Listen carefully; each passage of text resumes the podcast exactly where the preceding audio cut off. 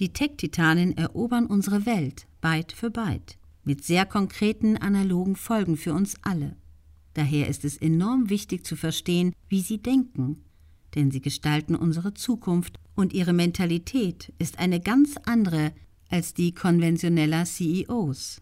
Wie groß ist denn nun das Potenzial bzw. die Bedrohung, die der technische Fortschritt für uns alle darstellt? Nach Ansicht von Mark Benioff, CEO von Salesforce, ist Technologie an sich weder gut noch schlecht. Es kommt ganz darauf an, wie man sie einsetzt.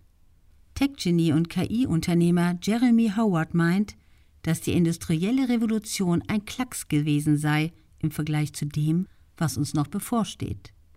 Google-CEO Sundar Pichai geht sogar so weit zu sagen, dass künstliche Intelligenz bahnbrechender sei als Elektrizität oder Feuer. Klaus Schwab, der Gründer und Vorsitzende des Weltwirtschaftsforums und Autor von Die vierte industrielle Revolution, meint, dass diese Revolution die grundsätzliche Frage aufwerfe, was Menschsein bedeutet. Andere malen ein düsteres Bild. Viele Ökonomen sind der Ansicht, dass sich diese Revolution grundlegend von früheren industriellen Revolutionen unterscheidet.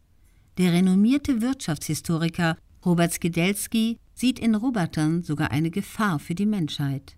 Yuval Noah Harari, israelischer Historiker und Professor an der Hebräischen Universität Jerusalem, skizziert ein regelrechtes Schreckensszenario.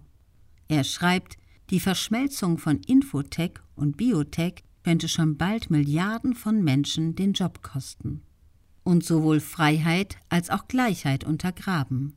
Big Data-Algorithmen könnten digitalen Diktaturen Vorschub leisten, in denen sich die gesamte Macht in den Händen einer kleinen Elite konzentriert, während die meisten Menschen nicht unter Ausbeutung zu leiden haben, sondern unter etwas noch viel Schlimmeren, nämlich der Tatsache, dass sie auf einmal gänzlich überflüssig sind. Manche Wissenschaftler befürchten ebenfalls eine bevorstehende Robokalypse, weil Roboter unsere Jobs an sich reißen und die Kontrolle übernehmen könnten. Der ehemalige Facebook-Produktmanager Antonio Garcia Martinez beschreibt ein Robogeddon-Szenario, in dem der Tech-Adel bereits Überlebenscamps für sich einrichtet, während der Rest von uns schlafwandlerig auf die Apokalypse zusteuert. Der MIT-Professor und Co-Autor von The Second Machine Age, Erik Brynjolfsson, warnt vor Revolution und Gewalt, wenn sich die Gesellschaft nicht adäquat auf diese Herausforderung einstellt.